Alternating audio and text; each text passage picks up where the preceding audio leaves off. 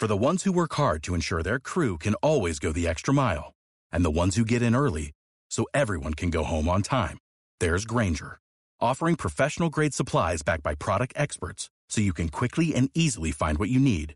Plus, you can count on access to a committed team ready to go the extra mile for you.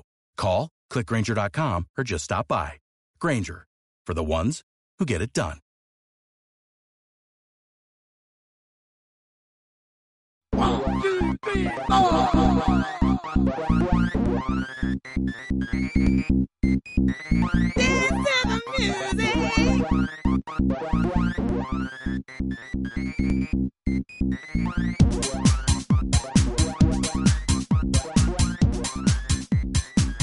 Bienvenidos al episodio número 17 de XR Podcast, donde hablaremos de realidad virtual, realidad aumentada, realidad mixta. Soy Juan Simón García y durante los próximos episodios vamos a ir subiendo los audios de las distintas ponencias y mesas redondas producidas durante el Valencia VR Day, celebrado el pasado 23 de noviembre en el Centro de Innovación de las Naves de la ciudad de Valencia, organizado por la Asociación Valenciana de Realidad Extendida ABRE. ¿Y qué era esto? Pues básicamente era la celebración del Día Internacional de la Realidad Virtual. Y por dicho motivo se celebraron eventos simultáneos en más de 100 ciudades eh, a lo largo de todo el mundo. Hoy vamos a poner el audio de la ponencia de Pedro Mújica, que es ingeniero superior en ciencias de la computación, tecnólogo humanista, profesor y divulgador sobre tecnologías emergentes de la cuarta revolución industrial. El título de la ponencia fue Realidad Artificial Extendida y la nueva experiencia de usuario, interfaz de usuario en la interacción humano-máquina. Ahí queda eso. Esperamos que sea de vuestro agrado y si queréis ver el vídeo, el cual estamos editando, podéis hacerlo eh, tras las navidades seguramente en el canal de YouTube de la Asociación Valenciana de Realidad Extendida. Adjuntaremos el enlace a este canal para que podáis seguirlos. Estad atentos y una vez que empecemos a subir todos los vídeos de, las ponencias y mesas redondas realizadas durante el VR Day, lo iremos comentando tanto por aquí como por redes sociales. Muy bien, hasta luego. Muchas gracias por venir, bienvenidos. Eh, hoy es el Global VR Day. Celebramos aquí en Valencia, pero también se celebra simultáneamente en otras partes del mundo y de España. Lo primero queríamos dar las gracias a la gerencia, a las naves. Tenemos hoy a Marta, gerente, si nos acompañas. Hola, buenos, buenos días a todos. Bienvenidos y bienvenidas al Centro de Innovación Social y Urbana del Ayuntamiento de Valencia, Las Naves.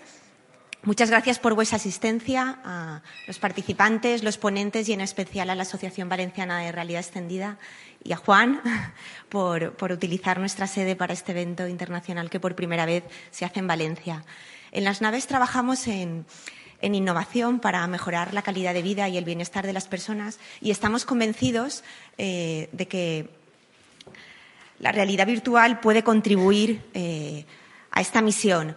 Y quería poneros el ejemplo, tan lejos como mañana estaremos en el festival Igual Memphis con un stand eh, donde proyectaremos un cortometraje que ha sido rodado para emitir en dispositivos de realidad virtual y, con un mensaje muy potente y muy contundente frente a la violencia machista. Esto es un claro ejemplo de cómo la realidad virtual puede contribuir a, difundir me mensajes sociales de una forma muy potente.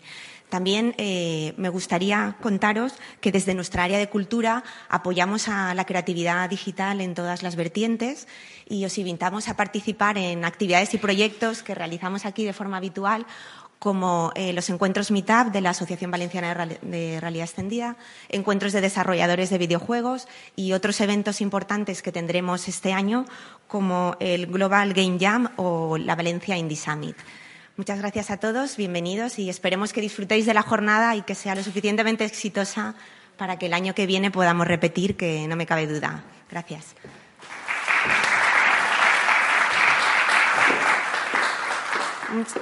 Muchas gracias, Marta, y muchas gracias a las naves por cedernos el espacio. Y, sobre todo, bueno, yo quería personalmente agradecer a todos mis compañeros de la asociación porque ha habido mucho trabajo detrás, sobre todo Juan, presidente, David, vicepresidente. Además, antes de empezar con las ponencias, me gustaría pediros que nos sigáis en Facebook. Eh, allí encontraréis todos los próximos eventos. No son pocos los que tenemos pensados y es una comunidad muy abierta. Seguro que podéis participar formándoos o con vuestros propios proyectos. Y ahora sí, quería empezar con nuestro primer ponente y voy a hacer eh, mías unas palabras suyas para, explicar de qué va el día de hoy y, de qué va el futuro que al que nos enfrentamos. El futuro nadie lo conoce, tenemos que adelantarnos a él, saber sembrar para que los frutos de este segundo renacimiento una a todas las ciencias y consigamos poner a la tecnología a nuestro servicio, la tecnología a nuestro servicio. Pedro Mujica es ingeniero superior en ciencias de la computación, CEO en Wicolab, profesor y divulgador en realidad extendida, inteligencia artificial e industria 4.0. Se considera a sí mismo tecnólogo humanista. Este es un movimiento que pone la tecnología al servicio del ser humano. Hoy nos va a hablar sobre realidad eh, artificial extendida y la nueva UX-UI en la interacción humano-máquina. Os recomiendo, por favor, seguirle en Facebook y LinkedIn. Sus palabras nos dejarán indiferentes y su carrera, desde luego, eh, impresiona. Por favor, Pedro, eh, un aplauso para él. Hola, hola, muchísimas gracias. Eh, gracias a la ABRE, a todas las instituciones, a las naves, a Valencia en sí por acogerme e invitarme a contaros un poco ¿Qué es lo que yo creo que va a ocurrir basado en todos mis estudios, en toda la gente a la que sigo, a la que he investigado, en posiblemente las siguientes dos décadas, pero no lo sabemos. Cuando se habla de futuro uno se arriesga bastante. Evidentemente, eh, muchos otros compañeros os hablarán hoy de presente, sobre todo Oscar, que eh, seguirá a continuación. Pero yo quiero hacer este ejercicio de futuro porque tal como ha dicho Verónica, el tecnohumanismo, que es el movimiento de pensamiento al que me he unido desde 2001 a través de John Maeda, el que fue director del Media Lab en el MIT, cuando leí las leyes de la simplicidad por primera vez, eh, justamente trata de eso. Intentar que toda esta tecnología que está entrando muy rápidamente siempre esté al servicio del ser humano y no perdamos este marco importantísimo. Bien, Realidad artificial extendida, no, tengo aquí el referer. Realidad artificial extendida eh, es algo que he creado yo como concepto y no es más que la unión entre la realidad extendida y la inteligencia artificial. Yo creo que la cuarta transformación digital, cuarta revolución industrial en la que estamos ahora mismo inmersos, también segunda era cognitiva y segunda era de la máquina, están hablando por separado de estas dos tecnologías, pero creo que se van a fusionar y lo explicaré tengo solo media hora y voy a ir muy rápido. ¿Vale? Espero estar al nivel de todos, hacer una media entre niveles eh, más profesionales de la industria y otros niveles eh, bueno, más curiosos que están aquí hoy para entender un poco más este mundo. ¿vale?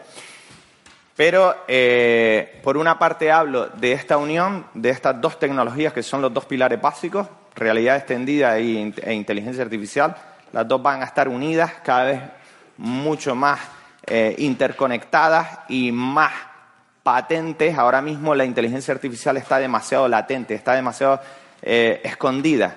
¿no? La usamos día a día, pero de forma transparente.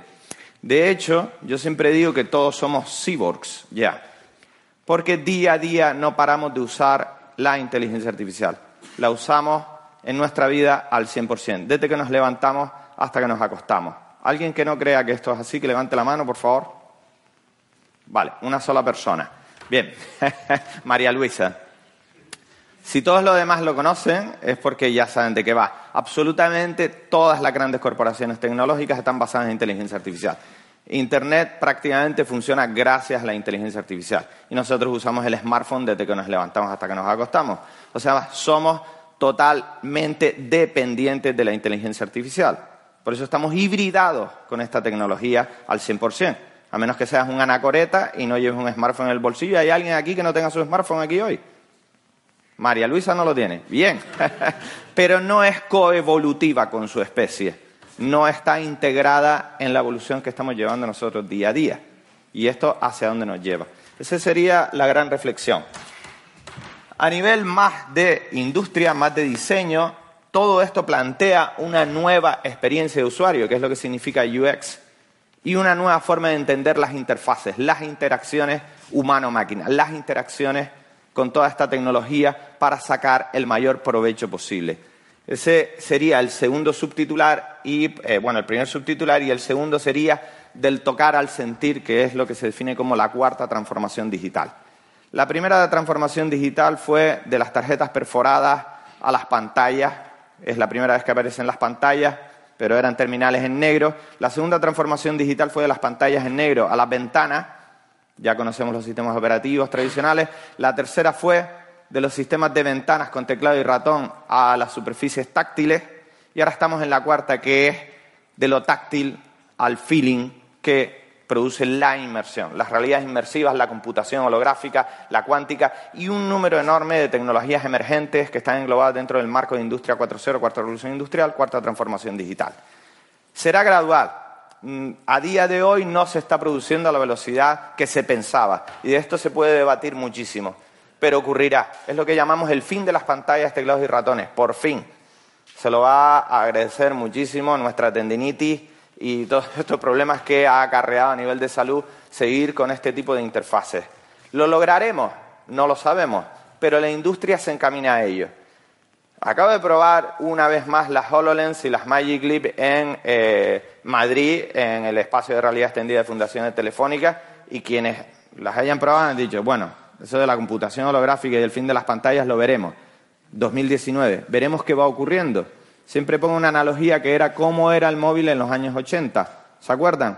Pesaba 40 kilos, era de este tamaño, valía un millón de pesetas, se manejaba con un walkie-talkie y todos en aquella época, yo soy viejuno, todos en aquella época decíamos, jamás tendré un móvil. Eso es un absurdo.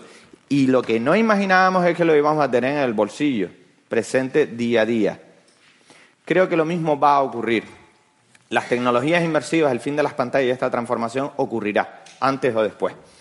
Bueno, este sería el resumen. ¿Quién soy yo? Sobre todo tecnólogo humanista, por lo que les he dicho.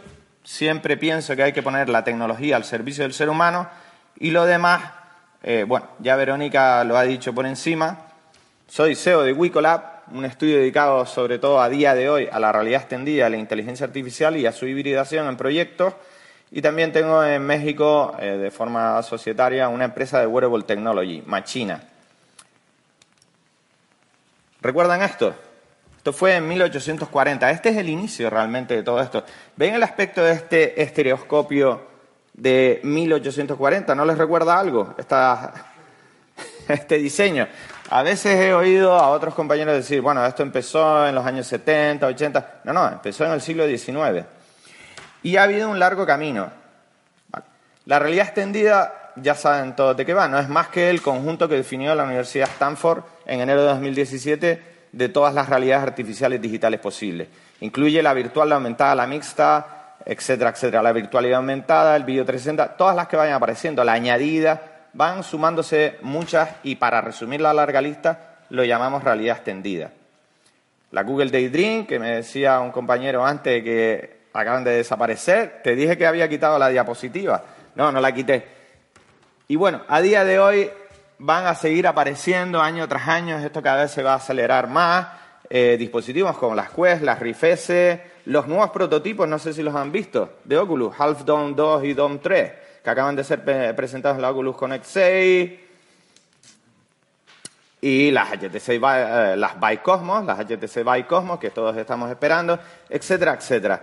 En cuanto a realidad aumentada, ahí tienen las Metallo, por supuesto el rey del consumo VR, del consumo en virtual reality que sigue siendo el móvil, las tablets, un sinfín de gafas de realidad aumentada, las Magic Clip que ya pasaríamos a realidad mixta.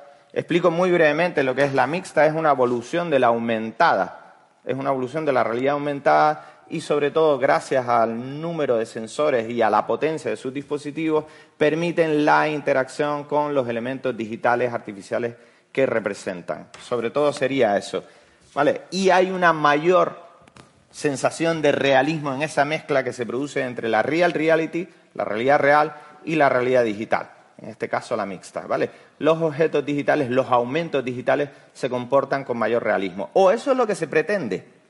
¿Hasta qué punto? Hasta intentar que llegue a ser indistinguible. ¿Se logrará? No lo sabemos. Ahora hablo de futuro. Indistinguible es que, por ejemplo, la mitad de ustedes sean hologramas y yo no lo sepa. Y esto nos introduce en el concepto de valle inquietante. ¿Y yo quiero estar en esa realidad? Por ejemplo, que ellos tres sean hologramas y yo no lo sepa. Incluso ápticamente, que pueda tocarlos, que pueda percibirlos de forma completa. ¿Se llegará a eso? Evidentemente no con una gafa. Pero ¿y si tengo un bioimplante y la comunicación es a través de señales directas al cerebro? ¿Podría inducirse esta realidad? Ahí les dejo la gran cuestión porque eso nos introduce en el campo de la ética y de este tecnohumanismo del que hablo. Pero a día de hoy las Magic Leap y las HoloLens 1 y 2 no son eso. Aquí estoy yo en este espacio de realidad extendida con las Magic Leap y las HoloLens.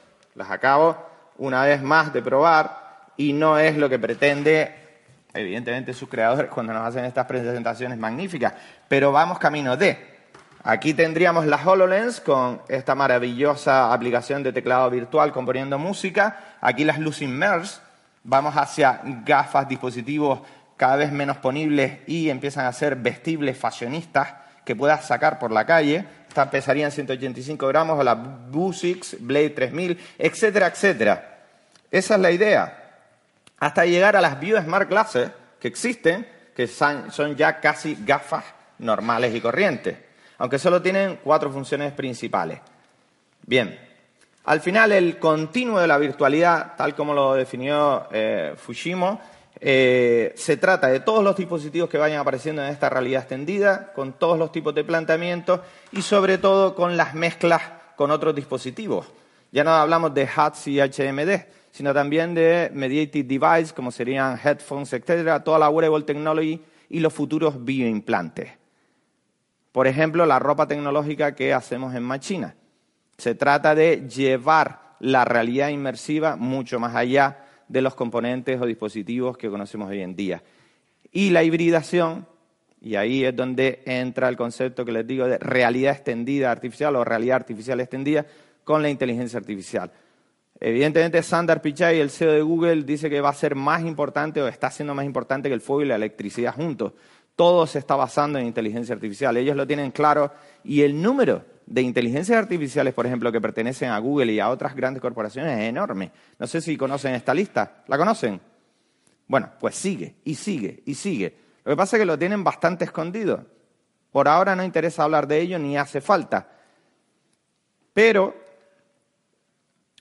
veamos, por ejemplo, que en cuestiones de realidad aumentada a través o realidad virtual a través de móviles, Toda esta tecnología con los nuevos dispositivos depende al 100% de la inteligencia artificial, porque todos los procesadores de los smartphones a día de hoy ya no son CPU, son NPU, Neural Process Units. El nuevo A13 de Bionic de Apple está basado en Machine Learning a nivel de hardware, completamente. Tiene 8.500 millones de transistores en el tamaño de una moneda y funciona al 100% mediante algoritmos de inteligencia artificial, aprendizaje automático, redes neuronales, etc. Lo mismo el Kirin 990 o el Qualcomm de Snapdragon 855. Ya no podemos hablar de smartphone, ya no podemos hablar de esta tecnología sin entender que funciona gracias a la inteligencia artificial.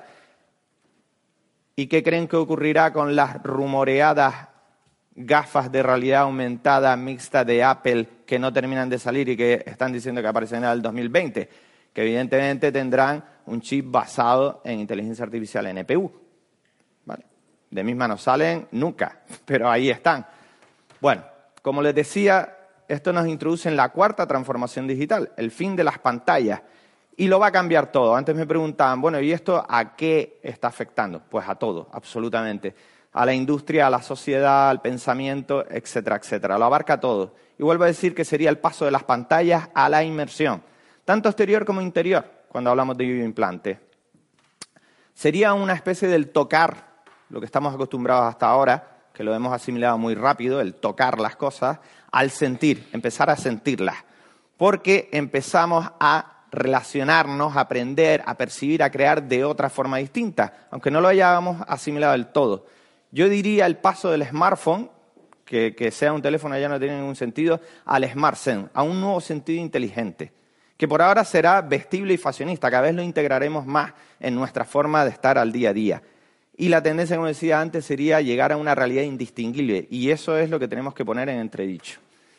La primera piel sería los dispositivos que llevamos con nosotros, la segunda sería la ropa, los dispositivos que vestimos diario a diario, ya no nos separamos nunca de ellos, y la tercera sería la bioimplantación. Y esto llegará o nos llevará a una percepción artificial multisensorial, es lo que llamamos la cuarta transformación. Y plantea una nueva forma de interactuar con las máquinas, una nueva UX UI. No sé si conocen la Field Real Max, es la que ya empieza a permitirnos oler el mundo virtual, oler los mundos virtuales, está construida, aquí eh, se unen a una Oculus Go y conocen a algunos cyborgs importantes como eh, Neil Harbison, controlan a Neil Harbison, el que tiene bioimplantado en el cerebro un dispositivo que le permite oír el color. Y esto es un dispositivo para Amazon Alexa que ya empieza a escuchar nuestra voz interior empieza a entender nuestros pensamientos para manejar las máquinas. También ya se empiezan a ver los primeros eh, ojos biónicos que devuelven la vista a los ciegos. Y, por ejemplo, en los Scandis ya tienen 35.000 bioimplantados. En Suecia, Noruega, Finlandia, esto empieza a ser ya una realidad. Otras cosas que se han logrado hoy en día es la conexión de tres cerebros humanos para intercambiar pensamientos entre sí. Es lo que se llama comunicación mente a mente y evidentemente el siguiente paso es mm, humano-máquina, mente a máquina. China acaba de presentar un chip para leer la mente y Elon Musk, Neuralink, su empresa que lo que quiere es descargar nuestra mente en la nube, en la red todo esto que son noticias así cogidas, lo que marcan es el camino de la industria, el interés de la industria, de las grandes inversiones. Que se logre, vuelvo a decir, no lo sabemos, pero es el futuro, es el mapa de carretera hacia donde van las investigaciones, ¿de acuerdo? Donde va el esfuerzo. Digitalizar los cinco sentidos ya se ha logrado, también en el gusto, ¿vale? Ya están los cinco digitalizados, ya se están usando a nivel perceptivo. Reproducir el mundo real, que es el gran objetivo, uso de la voz y el pensamiento, telepatía humano-máquina, entendimiento total del lenguaje, fin de las barreras idiomáticas. Eso lo entienden. Acabaremos hablando todos los lenguajes del planeta, porque hay tecnología que lo permite. Al final lo que harás será siempre hablar en español y todos los demás humanos, 7.700 millones de humanos, te entenderán y tú los entenderás a todos. Toda esta increíble tecnología permitirá estos grandes adelantos. Por fin nos podremos comunicar con todos. No se consigue a día de hoy, pero se llegará, al menos es lo que pretende Google en el proyecto UNON. Asistentes creativos, holoportación, ubicuidad, fin de las pantallas, espacio abierto. Al final lo que nos lleva es que todo tiene que ser repensado.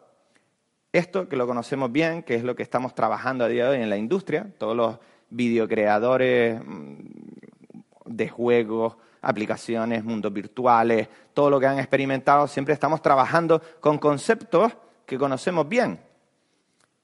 Pero, ¿qué pasa con todo lo nuevo que viene? ¿Estamos yendo a la, suficiente velocidad o estamos participando en toda esta innovación?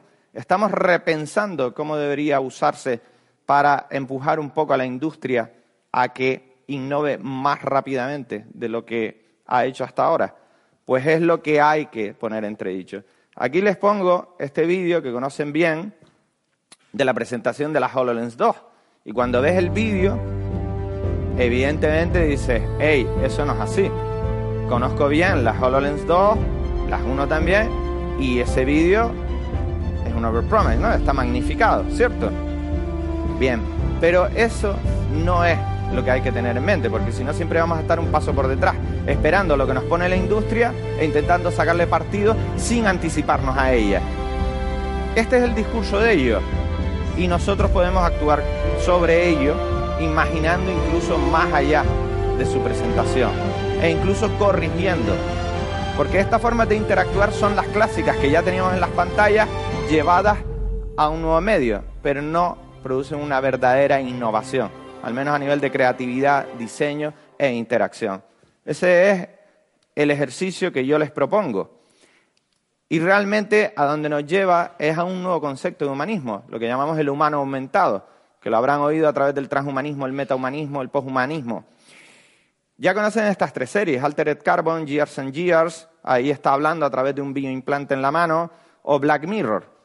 Todo esto se produciría a través de la miniaturización de la tecnología, a través de la nanotecnología, la supercomputación, la supremacía cuántica que acaba de celebrar Sander Pichai, y bueno, volvemos a hablar, pero este hombre eh, se está adelantando demasiado, es como demasiado futurista. IBM ya trabaja a día de hoy, año 2019, en tecnoimplantes, a, a través de nanotecnología, tecno-nanoimplantes, vía torrente sanguíneo. Esto ocurre hoy en los laboratorios de IBM.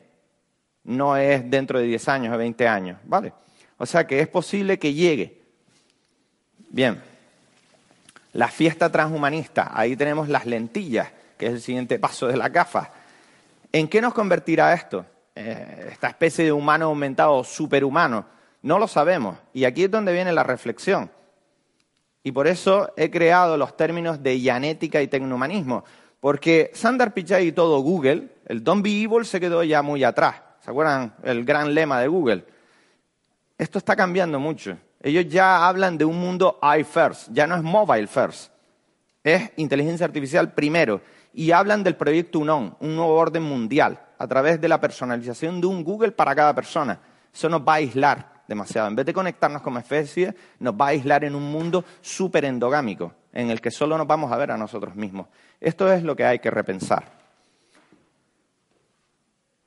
Los implantes cerebrales de Google ellos dicen, nuestros implantes cerebrales van a dejar el aprendizaje y la educación obsoleta en solo 20 años. Vamos a poder crear un plan educativo especial controlado por nosotros, que somos una megacorporación, para cada uno de los seres humanos. Ese es el plan. ¿Lo lograrán? No. Lo que están viendo en estas dos imágenes es real. Y ahí ven la interacción mente-mente. Están chateando a través de ese dispositivo. Esto ocurre a día de hoy y lo han logrado. ¿Qué ocurrirá dentro de 20 años? No lo sabemos. Lo único que les digo es que desarrollemos una fuerte ética y una reflexión profunda en cuanto a la adopción de todas estas tecnologías, que nos unamos frente a, este, este rápido avance, esta enorme penetración, que no seamos simples espectadores. Por eso los invito al movimiento tecnohumanista, que no es más que convertirse en un activista, en hacer una profunda reflexión sobre uno mismo, sobre toda esta tecnología que nos rodea y nunca dejar de conectar a nivel humano y poner al humanismo por encima de todo. La cuarta evolución industrial da muchísimas oportunidades. Es lo que llamamos la génesis del metahumanismo. Nos vamos a transformar en otra especie seguramente. Es una gran revolución de la industria del ser humano. Nos llevará a otra forma de repensar el ser, el estar, imaginar, de relacionarnos, aprender, percibir y crear, como antes decía.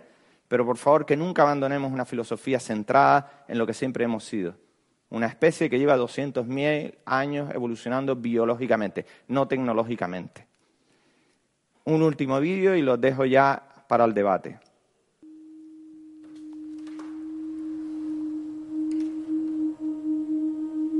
We are wondering what is happening to the world. Everything is changing.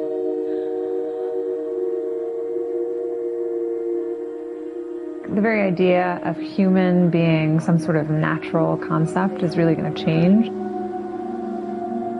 Our bodies will be so high tech, we won't be able to really distinguish between what's natural and what's artificial. Inside our own heads is the most complex arrangement of matter in the known universe. You might ask yourself, can we get to be superhumans?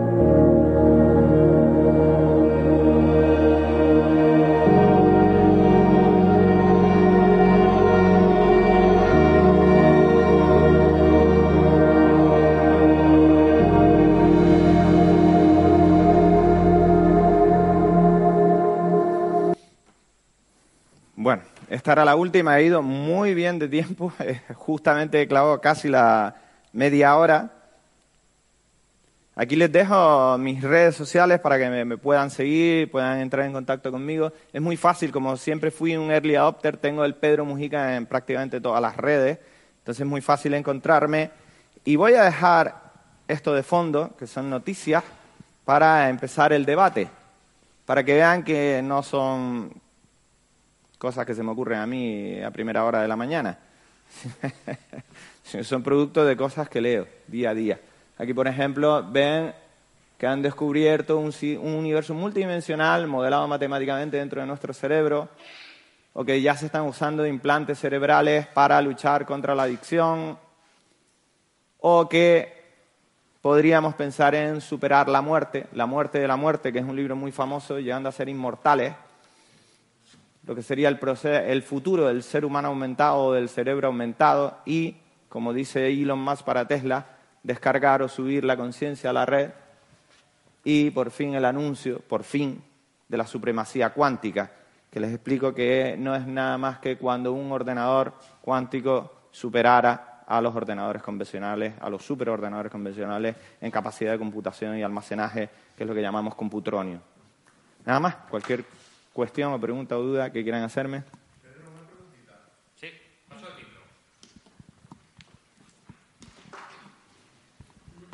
¿Crees que todo esto va a hacer más pequeña o más grande la brecha entre el primero y el tercer mundo? Buena pregunta. Yo soy tecno-optimista. Hay varias formas de plantear esto. Están los tecno-pesimistas, los tecno-escépticos y los tecno-optimistas. Yo soy tecno-optimista y creo que en la tecnología hay una gran oportunidad para reducir esa brecha. Y hay muchos proyectos que apoyan esta forma de verlo. Evidentemente, según dónde te posiciones, pensarás en unas u otras, ¿vale? Evidentemente siempre se habla de la capacidad adquisitiva, ¿no? del llegar a esta tecnología, quién estará bioimplantado y quién no. Y la diferencia brutal entre un ser humano modificado, un ser humano aumentado, este poshumano, y uno que no está. Va a ser brutal. Pero por eso siempre hablo de no perder nuestra capacidad humana para intentar integrarnos a todos en una única especie que avance al unísono. Y esto, evidentemente, no va a venir de las grandes corporaciones, tiene que venir del ciudadano. Por eso nos tenemos que convertir en activistas, activistas de un, un movimiento hacker, pero en el sentido de modificarnos a nosotros mismos desde una profunda reflexión de lo que somos realmente. Por eso lo llamamos el segundo renacimiento. El siglo XXI es el siglo de las emociones, de recuperar la mética, el arte de la intuición del mundo clásico perdido al recuperar esa intuición, al recuperar esa experiencia de lo que somos, que son realidades profundas, quizás nazca este sentimiento de ir a la par todos a la vez, de ser verdaderos ciudadanos del mundo, una sola especie. Y esto se tiene que activar a través de mecanismos regulatorios, como son jurisdicciones. Europa es el último gran bastión de la defensa de los derechos humanos y no hay que perderlo. Hay que dar ejemplo al resto del mundo, porque ya saben lo que está ocurriendo en Estados Unidos y sobre todo en China.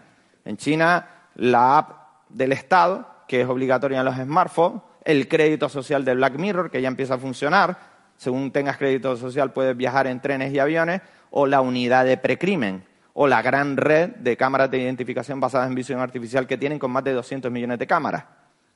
Evidentemente eso ya es una distopía tecnológica, que trata al ser humano casi como una bestia, un producto, menos que eso. Pues eso es lo que hay que intentar que no sea nuestro futuro. Y se va a conseguir desde todos los frentes, uniéndonos todos. Por eso también hablo de la hibridación, la recuperación de las artes con las humanidades. Google está contratando a más filósofos que nunca. Las ciencias, las estén, ya entienden que sin las humanidades no somos nada. La tecnología per se no sirve nos, deshumaniza, nos aísla y nos saca de lo que debería ser ese futuro prometedor. No sé si te contesto. Optimista. Genial. Claro. Trump, Cambridge Analytica, la familia Mercer, etcétera. Evidentemente, evidentemente, no podemos resolver ese problema de forma aislada. A mí en muchas ponencias me han preguntado de todo tipo de cosas, ¿no? Es decir, eh, en la radio, en los medios, oye, ¿cómo resolverías el tema de los residuos que produce la tecnología? digo, yo solo no sé resolver eso, pero ni por asomo, ni darte una respuesta.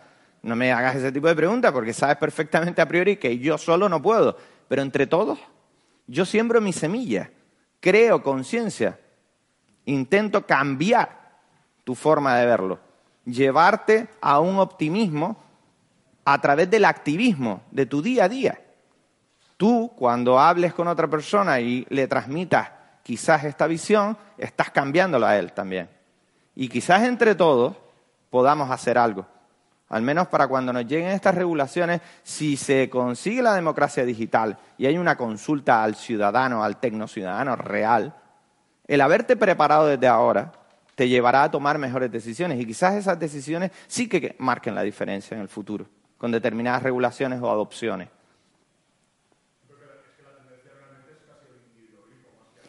Pues eh, contra eso hay que luchar. Ese es el, el movimiento tecnohumanista, es integrar a la especie en un solo conjunto, conectado, donde los valores del ser humano sean los que se defiendan y el ser humano siempre en el centro de todo. Por eso el segundo renacimiento. No individualizarnos como ocurre también en Japón, Corea y casos que son verdaderamente horribles. ¿Alguna, otra pregunta? Claro, pero no hay, no hay que tirar la toalla, no hay que tirar la toalla. Sí. Eso. pues no lo hagas. ¿Alguna otra? Aquí, buenas.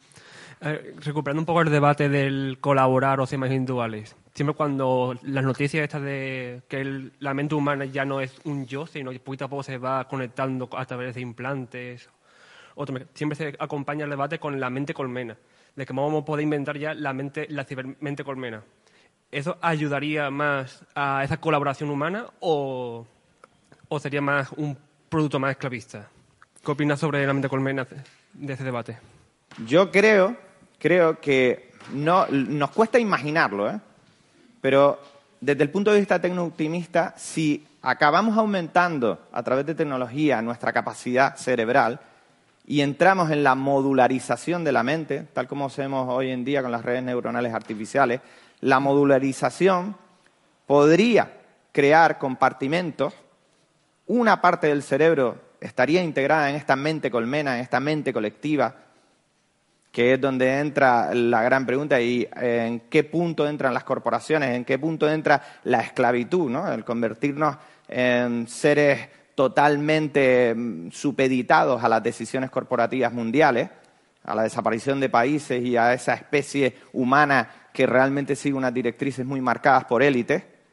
Pero si solo, si somos capaces de hacerlo lo suficientemente bien para que solo una parte esté dentro de la mente colmena y otra conserve nuestra individualidad e incluso otra sea capaz de salir del sistema y crear corrientes paralelas, que es hacia donde deberíamos tender a la diversidad, siendo una única especie, quizás lo logremos. Es un debate muy filosófico y marca el camino. ¿Cómo debemos hacerlo?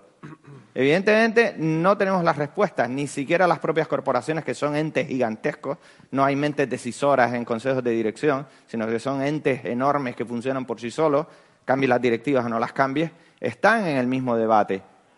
Ese es el camino, no lo sabemos, pero lo que sí vemos es que la diversidad, sobre todo a nivel cerebral, quizás nos ayude para poder pivotar y poder desconectar. Hay un derecho fundamental que, creemos, que queremos crear en este movimiento tecnohumanista, que es el derecho a la desconexión.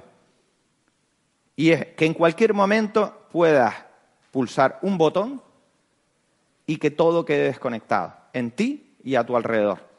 Y puedes estar libre de tecnología hasta que vuelvas a tomar la decisión de, de conectarte. Y eso te liberaría de esa mente colmena o de cualquier otra tecnología a la que estuvieras unido. Evidentemente esto como derecho fundamental ni existe, solo está planteado. Y así otros derechos.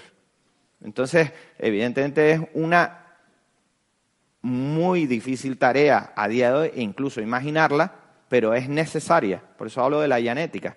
Yo hablo con muchos juristas, tecnojuristas, que siempre dicen es que la ley no puede hacerse sobre algo que no existe, no podemos eh, legislar sobre ficticios. Y yo siempre les convido, ya, pero puedes imaginar y prepararte para ello. Y sí, ya están en ello. Pero no sabemos lo que va a ocurrir. Yo creo en la diversidad y en la modularidad de toda esta implantación. Perfecto, gracias. A ti. ¿Alguna otra? Quedan cinco minutos de preguntas. No sois tímidos. Pueden ser más mm, preguntas más prácticas, no tiene que ser todo filosófico y grandes temáticas. Me pueden hablar, por ejemplo, de las nuevas HTC Vive. sí. ¿De las nuevas qué? Las HTC Vive Cosmos. Esa te la dejo para ti, para que luego la, la expliques. Yo tenía una pregunta más, eh, más orientada a la parte ética. O sea, cuando toda esta, cuando toda esta evolución eh, va vinculada a temas eh, relacionados directamente con las personas y con la salud, ¿cómo, cómo visualizas todo esto? ¿no? Porque eh, implantes biónicos y gente que ya lleva pues desde los marcapasos, desfibriladores o todo este tipo, todo este tipo de- de instrumentos que ya están totalmente distribuidos y por ahí conectados y que cada vez más están conectados en red, ¿no? Porque antes eran dispositivos aislados con personas aisladas, pero ahora estamos, no, están enviando datos en tiempo real para que el médico pueda monitorizar. Todo este tipo de cosas, ¿cómo, cómo crees que va a acabar evolucionando desde una perspectiva más ética? Evidentemente, tiene que ser así. eh, sobre todo porque si vamos a empezar a hibridarnos con esta tecnología, no podemos ser ratas de laboratorio. Eh, nosotros tenemos un proyecto en Canarias, eh, pionero creo, en parte, que se llama Overload, que es implantación de chips basados en RFID. Simplemente te sirven para abrir la puerta del coche, si le instalas la cerradura, RFID, la puerta de casa, puedes guardar tus tarjetas de crédito, puedes hacer pagos, una serie de cosas. Lo que tiene un problema, que no le puedes hacer un upgrade ni un update al chip sin extraerlo. Entonces, eh, los primeros que se han atrevido, cuando han querido hacer una actualización del chip, hay que rajarlos, extraerles el chip y meterle otro nuevo. Y empiezan a tener muescas de revólver. Pues mira, ya me he hecho tres actualizaciones y tienen tres marcas aquí, o en la muñeca. Eh, bueno, ya sabes lo que es ser un early adopter. ¿no? Dependerá de cuánto experimente. Yo doy muchísima formación a escolares y siempre les hago la pregunta, ¿no? Eh, para asombro de sus educadores o incluso... eh, bueno, no lo voy a decir, ¿vale? Que me han llegado a decir, eso no lo vuelvas a decir aquí nunca más y tal. Pero siempre les hago la pregunta de que levanten la mano los que quieren bioimplantarse. ¡Wow! Yo y tal. Y siempre dicen, hay que experimentar, hay que atreverse, ¿no? Es decir, nosotros, los que ya tenemos cierta edad, que hemos mm, vivido en otra época, evolucionamos de otra forma, nos parece bastante chocante, ¿no? Eh, y tenemos un- una reacción, eh, oye, cuidado con esto, ¿no? ¿Qué puede suponer esto para la salud?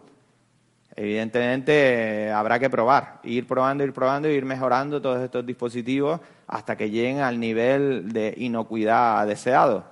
Pero al principio va a haber muchos fallos, pero es que ha ocurrido en toda nuestra historia, sobre todo la historia tecnológica. ¿Vale? En las cuatro revoluciones industriales, incluyendo la actual y la quinta nueva, que ya está en camino, ha ocurrido. Evidentemente, las primeras gafas, y vuelvo a la realidad virtual, mm, las primeras gafas de realidad virtual de principios de los 80 que sacó Game Boy tenían unas ondas electromagnéticas tan fuertes que las tuvieron que retirar del mercado a los pocos meses, porque te, te hacían desmayarte y te freían el cerebro directamente, las EMF la famosa Game Boy. Eh, cuando la industria sacó esas gafas no pensaron que ese fuera el efecto y se retiró. Y evidentemente hubo gente damnificada. Con los bioimplantes va a pasar lo mismo. Algunos funcionarán y otros empezarán a dar efectos secundarios. Pero la evolución es imparable y la gente que se quiere implantar va a existir siempre. Porque tendrás que equilibrar qué ventajas te da frente a las posibles, los posibles efectos adversos o los posibles handicaps. Y es lo que siempre hemos hecho con toda la tecnología. Ojalá desde un principio todo lo que venga sea lo suficientemente inocuo y solo nos dé ventaja. Eso sería ser súper tecnooptimista. Pero no, van a haber problemas y de salud muchísimo, pero muchísimo. Porque no deja de ser algo que no está validado como biológicamente ha sido nuestra evolución de los últimos 200.000 años. Nos hemos, hemos ido evolucionando y nuestros órganos se han ido transformando, adaptándose muy velozmente, pero no es lo mismo, porque la tecnología va, tiene un, un tiempo de implantación, un time to market muy corto. En cinco años ya te ponen un dispositivo. Cuando es ponible, pues es como, bueno, cuando tenga problemas me quito la cafa, si me mareo me quito la cafa. Cuando es vestible, dices, bueno, lo llevo en la chaqueta, no me voy a quedar desnudo por la calle, a ver si lo puedo apagar, por eso el derecho al off. Pero cuando es un bioimplante, no te vas a rajar ahí para sacarte el chip, que es lo que tiene el proyecto Overload.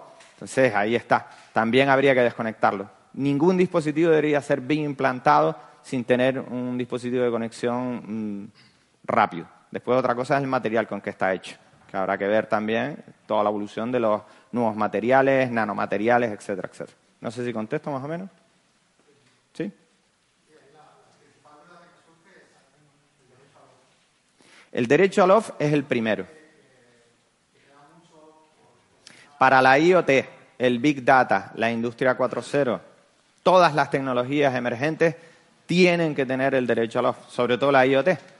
Si yo no, no soy un producto, estamos constantemente hablando del dato, yo no soy una fuente de datos y quiero poder estar en este espacio sin ser monitorizado o sin ser afectado por toda la sensorización que hay aquí. A día de hoy la IoT todavía no, está, no es una realidad, no está implantada, pero están hablando de una densidad de sensores casi de 10 millones por metro cuadrado. A lo que se quiere llegar, 10 millones por metro cuadrado, que es, pues, es prácticamente todo a nivel nanotecnológico. De hecho, conocen bien, la industria conoce bien el vídeo volumétrico. ¿Cuándo se conseguirá una realidad volumétrica? Cuando tengamos nanocámaras con esa densidad, que estén captando la real reality constantemente y pasándolo a megaservidores y podamos tener todo el mundo y podamos hacer viajes del pasado a través de estas realidades inmersivas porque todo el mundo será grabado. El derecho a la OF es no ser grabado. Digo, mira, este, están recogiéndolo absolutamente de todo, no quiero. Si eso no existe, ¿qué seremos? Ese es el gran planteamiento de nuestra época. Una última pregunta y ya pasamos al siguiente ponente. Sí, Pedro, buenos días. Una pregunta para los que fabricamos cosas. El tema de la vista ya lo tenemos trabajado, pero el tacto, ¿hasta qué punto, en qué punto estamos ahora actualmente? Gracias. Bien. A nivel áptico, evidentemente has tocado el sentido que más cuesta y, creo que lo sabes. Eh, el áptico, el sistema áptico está, es dificilísimo. Eh, con la inteligencia artificial hemos aprendido que cosas que son muy fáciles para el ser humano, para la tecnología son complejas, pero increíblemente, y al revés. En lo áptico hay un gran problema, pero hay una gran inversión también. Por ejemplo, Amazon está invirtiendo más que nadie en sistemas ápticos, en controlar verdaderamente el tacto, en que una mano robótica o cualquier dispositivo vestible pueda entender el tacto y transmitirlo digitalmente, y lo pueda entender al 100%. ¿Vale? Eh, hay ya prototipos a nivel de membranas, a nivel de mm, exoesqueletos eh, miniaturizados para brazos y demás, que están trabajando muchísimo en esa sensación de transmitir el tacto virtualmente, el poder tocar la textura, sentir, que tus dedos justamente encuentren esa resistencia para entender que estás tocando algo que no existe, es dificilísimo. Va a ser el último, pero se está consiguiendo. Amazon, ¿por qué está invirtiendo? Ustedes conocen bien las centrales de distribución de Amazon con las unidades robóticas que llevan todos los pedidos de un sitio a otro. Y después hablan de cobótica, de robótica colaborativa, porque al final de la cadena hay un ser humano, que es el que coge la caja y, según lo que sea la caja, a nivel áptico, la pone en un sitio u otro, lee el código de barras y demás. ¿Por qué está el ser humano ahí? Justamente porque el tacto no está controlado a nivel robótico. En el momento que lo controlen, ese ser humano desaparece de la cadena y eso te lo dicen los propios trabajadores, pero ellos lo, titulan la cobótica ha llegado a Amazon, la complementariedad entre robótica, porque no tiene el tacto todavía controlado, porque el robot coge la caja y la, y la destroza, o no sabe manejarla, o el humano sí. Entonces sí, va a ser el último. Creo que van a llegar, el olfato ya está, el gusto está casi por desarrollar y el tacto va a ser el más difícil, pero se logrará. Yo creo que se logrará. ¿Alguna otra? Ah, no, ya no, ¿no? Nada, pues ya. Pues, muchísimas gracias por la ponencia. a todos.